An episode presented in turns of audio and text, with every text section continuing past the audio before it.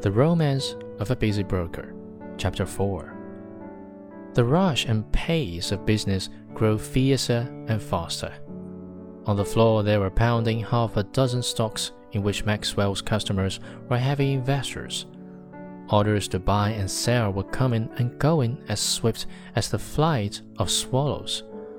Some of his own holdings were imperate and the man was working like some high geared, delicate, strong machine, strung to full tension, going at full speed, accurate, never hesitating, with the proper word and decision and act ready to prompt as clockwork.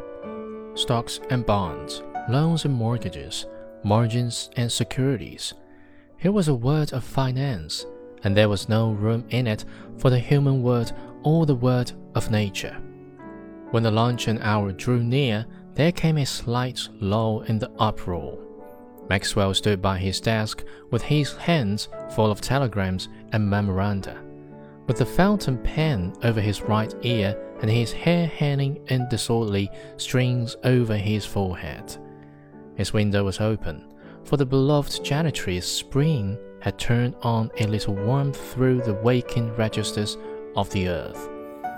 And through the window, came a wandering, perhaps a lost, odor, a delicate, sweet odor of lilac that fixed the broker for a moment immovable.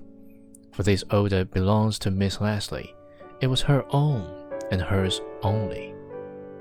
The odor brought her vividly, almost tangibly before him. The word of finance dwindled suddenly to a speck, and she was in the next room, twenty steps away.